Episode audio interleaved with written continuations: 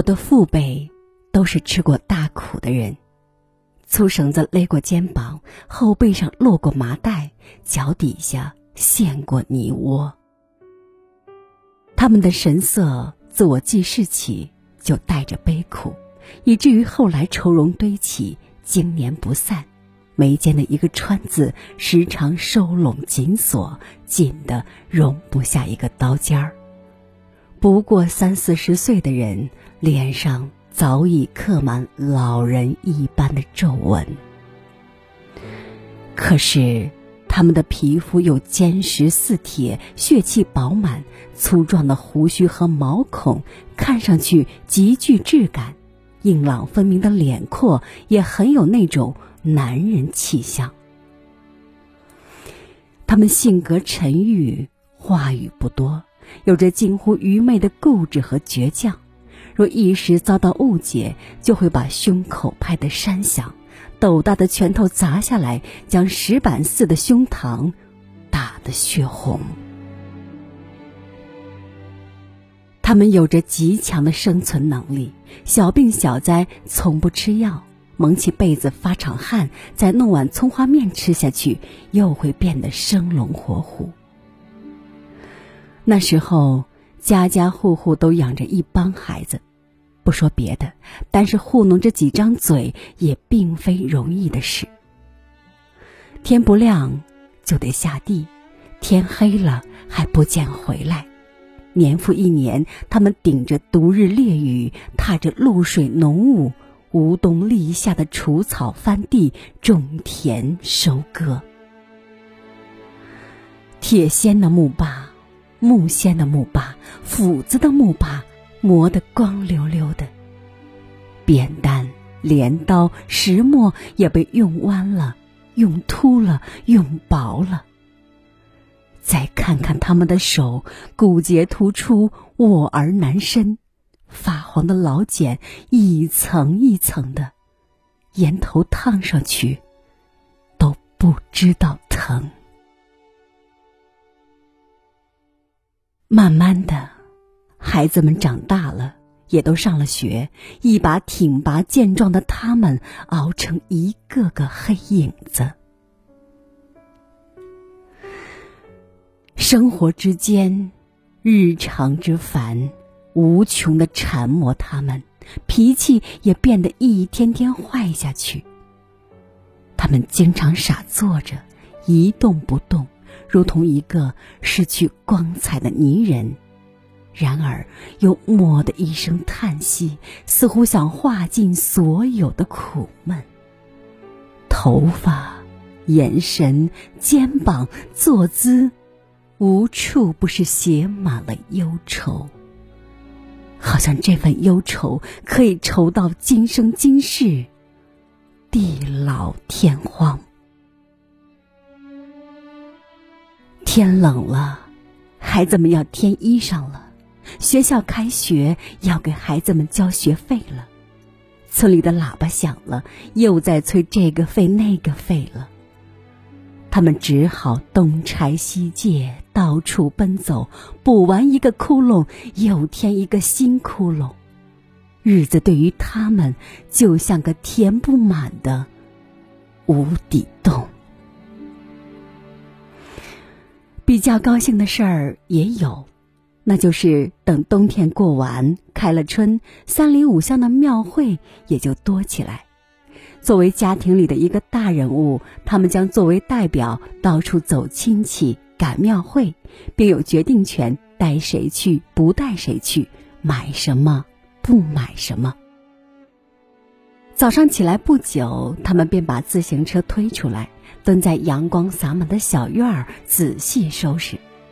试试车铃，正正车把，从车座底下掏出一团带油的棉纱，仔细的擦拭车梁、车瓦，甚至连泥挡也不放过。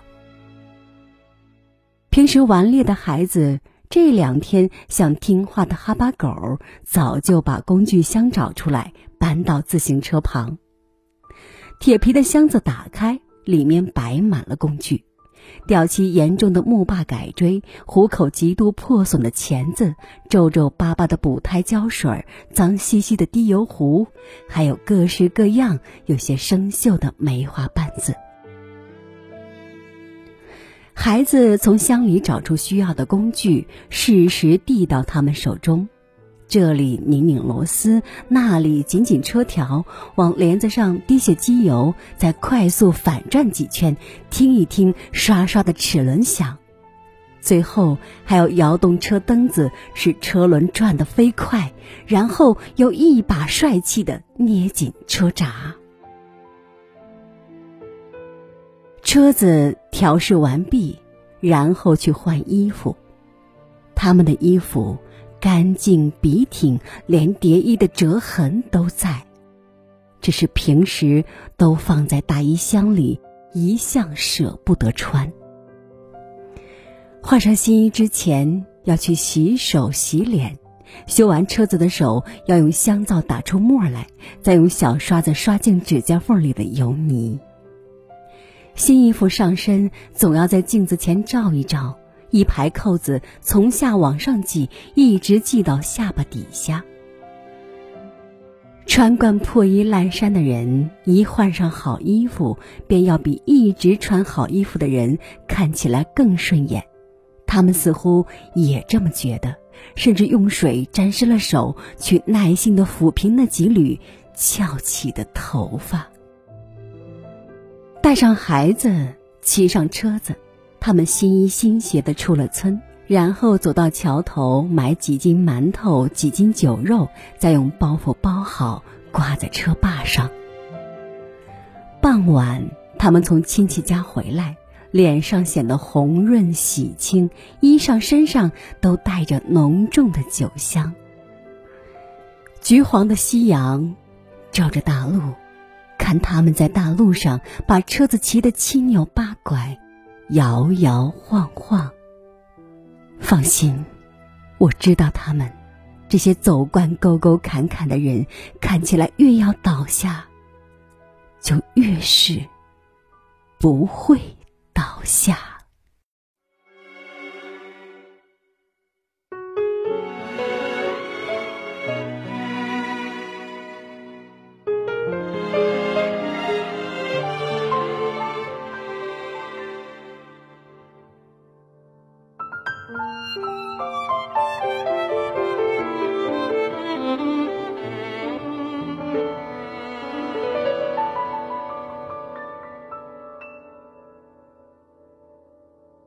终于路过你不止一次提起的父辈们叫家乡的城，像许多拆了又盖的老地方，已无从追索。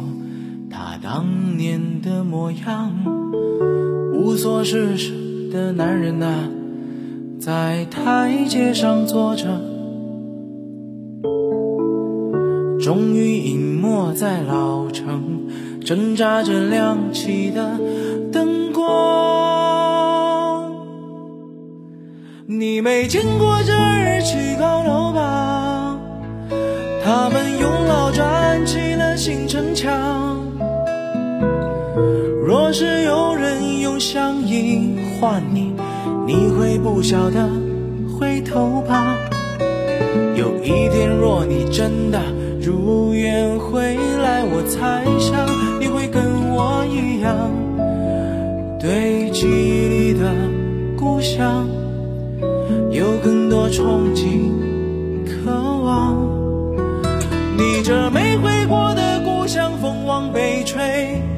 人们在广场虚掷时光。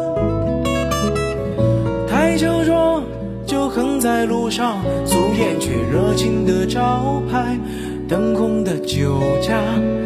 你出生前的一九五五年，这地方起了新的名。姑娘们，那时啊，正当忙。